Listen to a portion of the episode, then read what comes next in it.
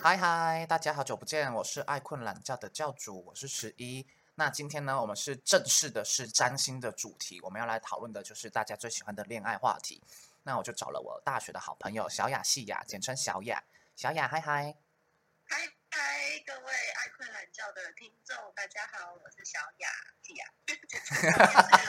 因为我强迫他们就是 不能露本名，对，因为我很怕被露收或什么之类，就是对。好，那。就是我们要讨论恋爱关系嘛？那因为我自己是自学占星，然后我自己是偏向现代占星、心理占星的。那小雅她近期有去学很认真的古典占星，所以我们今天就是要来古典跟心理来就是互相讨教一下。讨论，没错，没错，没错。第一次这个样子。好，那我们就先来讨论恋爱。那谈恋爱的时候，我会先就是先跟观众讲一下，就是占星学里面的话呢。其实恋爱跟感情是有分两个宫位的，那就是你去看你的星盘的时候呢，会有一到十二宫。那数字五呢，代表是恋爱宫，也代表创造力跟才华，还有你的人生舞台跟小孩子是有关系的。所以其实，在五宫的时候，我们追求的就是跟谈恋爱嘛，开开心心就好，开心是最重要的。那七宫的话呢，就是数字七到七宫的时候，就是一对一的长久关系，就是比较偏那种长期稳定的。好，那小雅，你觉得？五宫跟七宫有什么特别的差异吗？我觉得五宫是五宫是自我的延伸呐，可是七宫很明显的，它是一个对立的感觉。七宫是镜子，嗯，镜子。我们我们可以想象，就是你今天你你谈恋爱好了，然后你是因为你你要去约会，然后你要展现你的魅力，所以你把自己放大。所以我们讲谈恋爱才会想要想想要特别指出武功这件事情，因为就是你把自己放大，你把自己就是延伸出去，你把自己的魅力提高，这是恋爱。可是今天我们讲到婚姻，我们讲到关系，就变成是七宫，就会像是镜子，然后而且是很明显的有一种，就跟你坐在对面，对对坐，还有什么，就是呃连线啊，就是他跟你不一样。但你们又互你们要你们要不然就是互补，要不然你们就是相爱相杀。没错，就是我觉得你讲的武功是一个回馈的感觉。嗯，我觉得你讲的武功的那个自我放大跟恋爱那种感觉，我觉得蛮有趣的，因为我以前没有这么想。然后，因为我自己是觉得武功呢，其实你讲说放大也是跟，因为我一宫占星学的一宫是我们自己嘛，那一跟武功的时候会成一个三合一百二十度的角度。听众听不懂没关系，你只要记得它是吉祥，就是会帮助自己跟。跟就是往上提升的感觉就好，是舒舒服服的感觉。那其实谈恋爱，大家就是追求一种舒服感嘛。所以其实有些人为什么会说有些人适合谈恋爱，不适合交往？我觉得中间还卡了一个六宫诶，因为我觉得五宫谈的恋爱是那一种，因为五宫也包含小孩嘛，所以有一种宠溺自己内在小孩的感觉，在跟对方相处，就是会忍忍不住会觉得，呃，你谈恋爱对象很可爱，想要像疼小孩一样疼他。那多了一个六宫，为什么？婚姻之前还有个六宫，六宫就是很明显，就是柴米油盐酱醋茶跟工作。因为我自己是觉得，就是七宫的一对一的长期相处，其实你没有经历过实际的那种同居或什么之类，有时候你恋爱很难走进婚姻。而且婚姻其实也跟承诺有关，所以其实婚姻跟土星也很有关系。啊，头好痛啊！我想听众一想说，土星，嗯，七宫，嗯，又有六宫，啊，那刚刚一宫是什么？反正总之这一集就是专门讲给就是占星刚入门的啦。那已经录录很久的，我觉得应该可以很听得懂我们在讲什么。对，那总之其实我觉得你刚刚讲到土星也很有趣，就是像天平嘛，天平大家都会说就是会天平的天平座原始守护的宫位就是七宫一对一的关系。那刚刚讲到土星，其实土星在天平座的时候，它的能量是更强，是药神，所以我觉得跟承诺也有关系，就是你在跟。另外一个人相处，跟另外一个人合作，这个一七宫的一对一不只是就是恋爱的长期伴侣，有的时候也是就是合作对象。然后你要跟他一对一进行相处的时候，嗯，就是承诺是很重要的，那种信任跟稳定感。而且就是现在，我觉得想要特别补充，我觉得以时局来讲，就现在大家好像蛮容易吵架的。为什么？我就是土星会是天平的，就是哎，没有什么哎，土星在天平是要生，是因为。你在跟别人就是搞互动的时候，培养关系、伙伴关系、合作，你们当然就是不能够太放松啊。就是你今天在商场上面互相合作，大家就是要彼此拼一下，hold 一下那个笑脸。你说连婚姻，连婚姻的时候也要吗？我觉得不管就是放松四海皆准，就是你今今天跟别人合作，就是就是需要一个土星那种有一点为阴为你说稳定性强一点。没错，你才可以走得更下去。嗯，我觉可是我觉得大家好像感觉都越来越晚婚呢。因为也是吧，因为我觉得现在大家我觉得应该是时代的影响。没，而且就是大家有发现哇，自己就是大家更重视自己了，我觉得这也是蛮好。这很重要啊。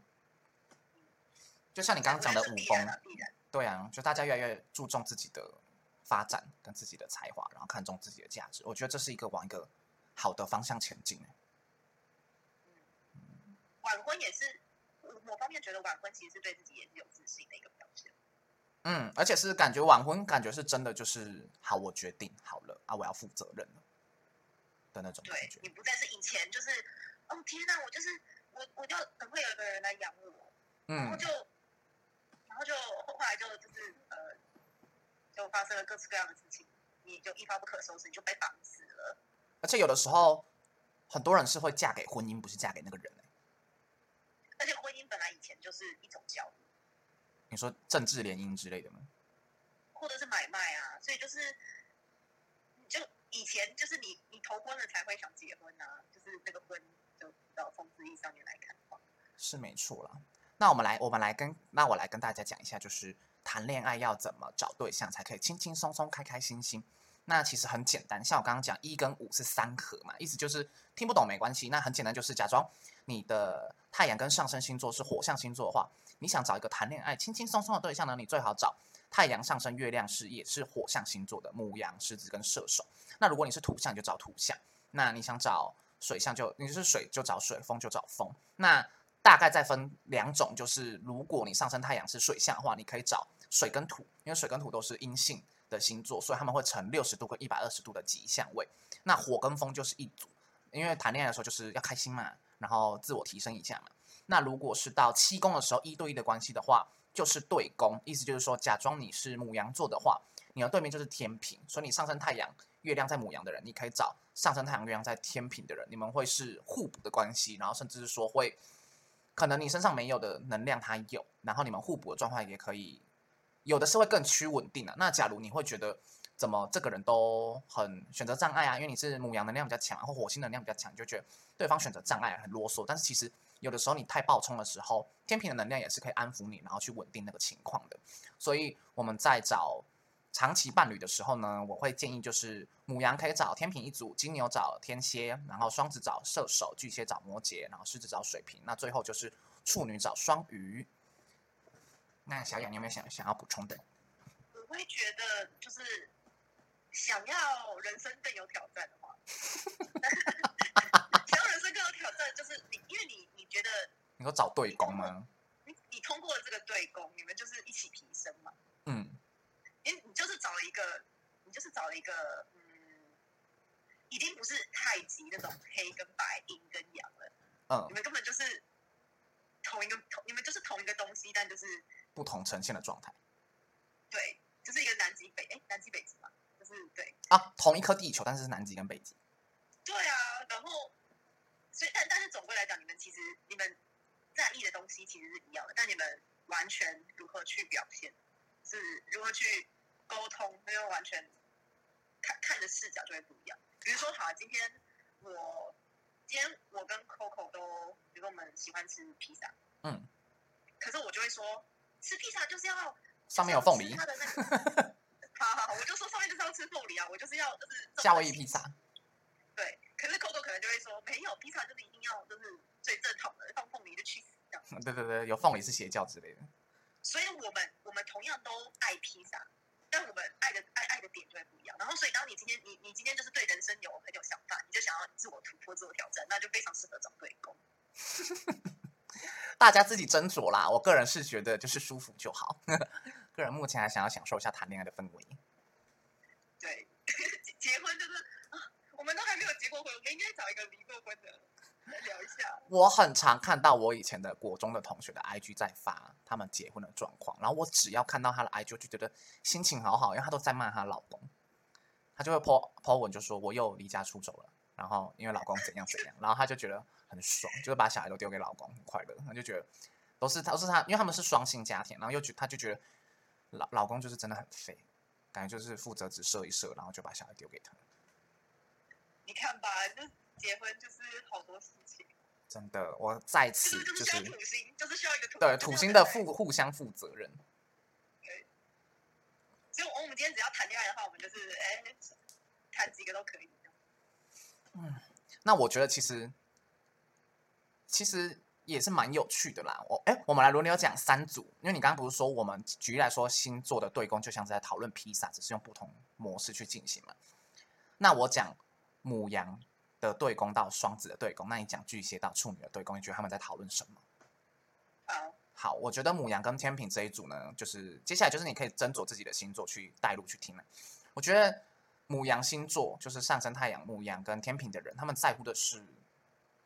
就是自己跟非我关系耶。非我关系就是别人、对面、他人，同意同意，非常，对就是怎么样在做自己跟跟别人配合之间去协调。我觉得是这一组在学习的事情。所以，假如你的太阳上升是这两个星座的，都可以去学习。像举例来说，我自己是上升天平，所以但很有趣的，上我的上升是天平，但我金星是落在对宫的牧羊，所以其实就就我会有的时候我都会先就想说，嗯，好了，那我先配合一下对方好了。但但大概过了可能五分钟十分钟，我就会不耐烦，我就还是忍不住会想要做自己。那下一组的蛮有趣的耶。对啊，我就会想说，嗯，假我想要假装我是个我是个成熟然后有礼貌的大人，然后但是还是忍不住哎、就有些把而且就是等于说你你上升天平，然后等于说你的命主就是落落对落对宫，对，所以其实我的其实你上升星座的守护星在哪一个宫位，会是你人生中很多时候的重要的课题啦，人生的课题，就你会发现人生的重要转折，可能都会跟你的守护星落在的那个宫位是有关系的。那我个人其实也是蛮享受，跟也有从长期关系中去学习到很多东西。像我金星在七宫，所以其实长久的关系对我来说是一个练习。用金星母羊做自己的方式去练习，就是比较偏向就是在，这也是可以鼓励，这是我自己的感情观啦，我也可以鼓励大家，就是我觉得很像我自己是走，就是在两个人的关系中独立自主，就是你不会把太多的重心放在别人身上，你就不会有得失心了。因为以前我真的会，然后得失心超大，然后超痛苦。还还还是你就是你谈恋爱，但是你还是要用母羊的方式。嗯，就是还是还是要回归自己啊，就不要在关系中迷失自己。那下一组的金牛配天蝎呢，我觉得是跟价值感有关系的，就是金牛的价值跟天蝎的价值，像金牛价值比较像是他白手起家、自行累积的价值感，那天蝎的话就是分享，分享自己的价值观，分享自己的金钱，然后共生共荣这一些。那嗯，我自己是觉得太阳、金星、天蝎的人蛮有魅力的，就是有种太阳、金星、天蝎，嗯哦，太阳或是金，星落在天蝎天蝎座的，这性魅力啊。就是因为其实金星落在天蝎是落落陷，其实是金星不太喜欢在这么极端的环境。我我知道你你知道这件事，但是我觉得就莫名有一种魅力，很难讲。因为我觉得有有的时候落线，你可以你就可以想象，就像是洛基跟那个索尔。我觉得讲洛基索尔就是最明显，很有很有古典占星的那个感觉。嗯因为索尔他就是他就是长子，然后就像太阳，然后他就是要就是成就是要当第一，要成英雄，这就是很像我们所讲的药生的感觉。嗯，所所有他就哎，洛基就有一种邪魅的魅力。对落线的感觉。可是洛基屌不屌？洛基有他自己的能力，他只是他就不会走，他就不会像索尔一样，他他要就是他要正面的攻击，他要就是呃，他要一个人去扛下所有那种感觉。没有洛基就是会会逃跑嘛，然后会找找机会就是伺机而动。嗯，很有趣，就是很像假装金星是落在金牛跟天平的人，可能他们就是走，就是可能主流美，或是很像高材生的那种感觉。但如果金星金星是落在母羊或天蝎，算是落线，就是假如有听众是落在金星落在母羊或天蝎，也不用紧张，不代表说你们不美，或是你们没有钱，是说就是你们的的魅力的来源是跟主流是有比较不同的，就是非主流的美。就是你们等于说你们你们特别有你们就会比较突出啦。其实是可以这样讲，有的时候反而是那个就是反而是比较不听话的坏学生比较惹人注意。比较帅那种感觉，就？金天蝎就是那种坏坏惹人爱的感觉，你看他洛基就是在那边邪笑，啊。是没错啦。那你觉得金星跟哎金牛跟天蝎还有什么要补充的吗？金牛天就是天，嗯，天蝎大家在那边讲天蝎都一定会觉得什么比较负面，但其实我觉得我特别，我不知道为什么，但我特别想要讲金牛天蝎跟跟爱的跟爱的占有有蛮大的。哦，你说占有欲，对啊，然后就是你今天你今天得不到，你你要不要就是呃转化这个转化这个能量，然后你自己去去深入了解，就是你为何会这么执着。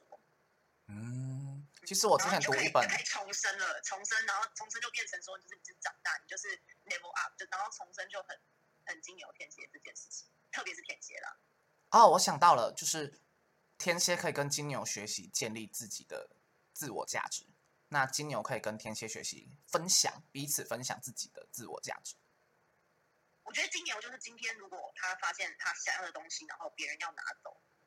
然后他就会就是，他就他是拒绝沟通型的，就是土象。土象嗯补充一下，拒绝。很喜欢听别人讲图像外望，因为我本身就是一个图像。那你觉得，那你觉觉得今天如果有人要拿走你的东西，你你是你你不要，但然后你会你会怎么办？哎，我是标准那一种，我愿意假装我要吃东西，我愿意买两样，然后一样分给别人，但我自己的那一样拜托不要动，因为我想吃。如果别人动到呢，你会就我就会，因为我已经买了两样啦，所以我就会说你们吃另外一样好不好？这一样我想吃。对金牛金牛他就是已经他就已经做到做到就是那种零零界限吗？就是该怎么讲？就是完全没有讨论空间，很金牛，就是已经很大方啦，讨论空间。就是我已经很大方到哇，我已经买很多样东西了，但你们就去吃其他东西，拜托不要吃我的，我就是很想吃这个东西嘛。到底对吃多执着？可是如果今天是天蝎，我觉得他们就因为我自己是火星天蝎，嗯今天就是我我要吃这个，嗯然，后我就会看说，就是谁要一起吃吗？还是怎样？就是你跟我之间的感情，我们的我们的我们之间的就要从感情来衡量。哦啊，我懂了，一个是从感情的角度切入，一个是实际物质的角度去切入。可能我就是很想吃这个焦糖布丁，那拜托你不要动我的焦糖布丁。对你就是自己要完整的那一个。可是我今天我那焦糖布丁我可以分，但是我要知道是谁跟我你分？对，然后跟那个感情的那个比例。你今天我我超爱你，好啊，我我一整个都给你。我今天不用吃焦糖布丁，我没关系。啊，这么人这么好，就是我爱你的话，人这么好哦。我之前也有读到一本占星书，是说他说金星能量重，哎，金牛能量重的人跟天蝎能量重的人，如果在一个长期的关系中走出来的时候，其实是天蝎能量重的人比较离开的比较慢，因为金牛可以自，因为金牛可以自力更生啊，他们自力更生能力其实挺强的，所以上升太阳是金牛的人，其实你们就是白手起家的命啦，好不好？认分一点，然后，嗯，然后就是金牛会愿意自己就是从头，就是他们可以愿意就是再累积一次，但是天蝎有可能会因为你像刚刚讲那个情分，舍不得分开，因为天蝎只要天蝎能量重的人，太阳天蝎、金星天蝎、月亮天蝎或是上升天蝎，这些人在碰到跟感情有关系的时候，他们一旦跟对方融合在一起的时候，很讨厌分离的感觉，就太真的很很痛苦。因为有一种就是假如他们分离，有一种切割他们灵魂的感觉，他们会很痛苦。我们怎么金牛天蝎这一组就是讲讲讲讲很久嘛，因为因为天蝎有魅力，然后再加上金牛是我本人啊，母羊天平整个就是对观众没有照顾到。母羊自己本身应该也没耐心听完吧？那我们跳下一个，下一个是双子跟射手。嗯，我自己觉得双子跟射手是对于知识、智慧跟学习能力的探索。欸因为双子是学生嘛，射手是老师，那就是互相就是亦师亦友的感觉。嗯，讲完了吗？我们很偏心哎、我们 不好意思有听听众可以留言，好吗？我们就是我们我们我们在我们在我们在就是做下一步这样。好啦，听不够可以留言。双子跟射手，我不得不说，射手蛮有魅力的，太阳射手的男生我遇过的，我觉得连直男都很幽默哎，就是射手座这个能量。我自己本人哦，因为我我母亲是射手，嗯，我觉得我觉得他他真的是笨笨的，就是那个笨笨的是动作真的笨笨，然后你就会觉得，哦，我妈妈射手，然后我弟弟是双子，好，他很互补哎我我刚说我妈就是动作笨笨的，然后我我可是我妈就是完全不会不会觉得说啊，对啊我笨怎么样？因为我才刚跟我妈就是结束一个为期十几天的国外旅游，嗯，然后就有的时候，比如说他他就完全听不懂英文，然后他还要就是硬，他就会觉得啊没关系啊，我就用我的肢体语言，然后他就去外面就是去问那个我们要去买车票，他就问买车票那个人，嗯，这个怎么弄？他就他就这样直接过去，然后他根本不在意对方是不是有要搭理他，他不在意自己就是自己就是呃突兀啊或什么，他完全没有，就那种那那种就是很很行动取向的嘛，我觉得火象星座的行动力都蛮好的耶。而且是偏白目那种，他不在意别人眼光这件事情。有的射手吗他对他，我觉得有一部分会不会是因为射手的守护星是木星？对他真的可能自我感觉很良好，他不觉得他在丢脸，你知道吗？应该也是没差啦。应该我觉得你们到国外，应该外国人应该也蛮好的。我自己觉得台湾人有点太宠外国人了。但我自己看那个，就我自己在旁边看，我就会觉得，啊，天哪，那外国人就是没有搭理你的意思。但是我妈就还是，我妈就就是一个，啊，冲啊，哎，走啊，这种。然后反而也许有的时候这样子，就是白目白目的，就会就的确会会受到帮助对，就会让对，就别人就会来帮你，因为别人就呃，好，那你要干嘛？呃，好好好，然后就我觉得射手的守护星木星也占很大的成分在，因为木星就是很有自信。那木星是我觉得他们是机会主义者，就是逮到机会就先就先冲没有关系，先试试看。对我妈就真的有点就是，哎，就就是，好，那那那种那种就是，好像没有在看地上，就是有没有动啊怎样的，她就直接哎，这一次去去去，然后她就拍到什么，然后她这一次旅行也就摔倒，你要扶他、啊，她就在我不注意的时候就哎，然后就她就摔了，然后就呃，那我想讲我第一双子，就是好啊好啊，刚讲刚讲就是射手好像有点，就外人来看，射手不怕丢脸，双子就是很怕丢脸，双子就很讨厌显笨，然后他们自己也会就是批评别人，好像就觉得哦速度不够快。我跟你说，双子的嘴巴真的很能讲哎、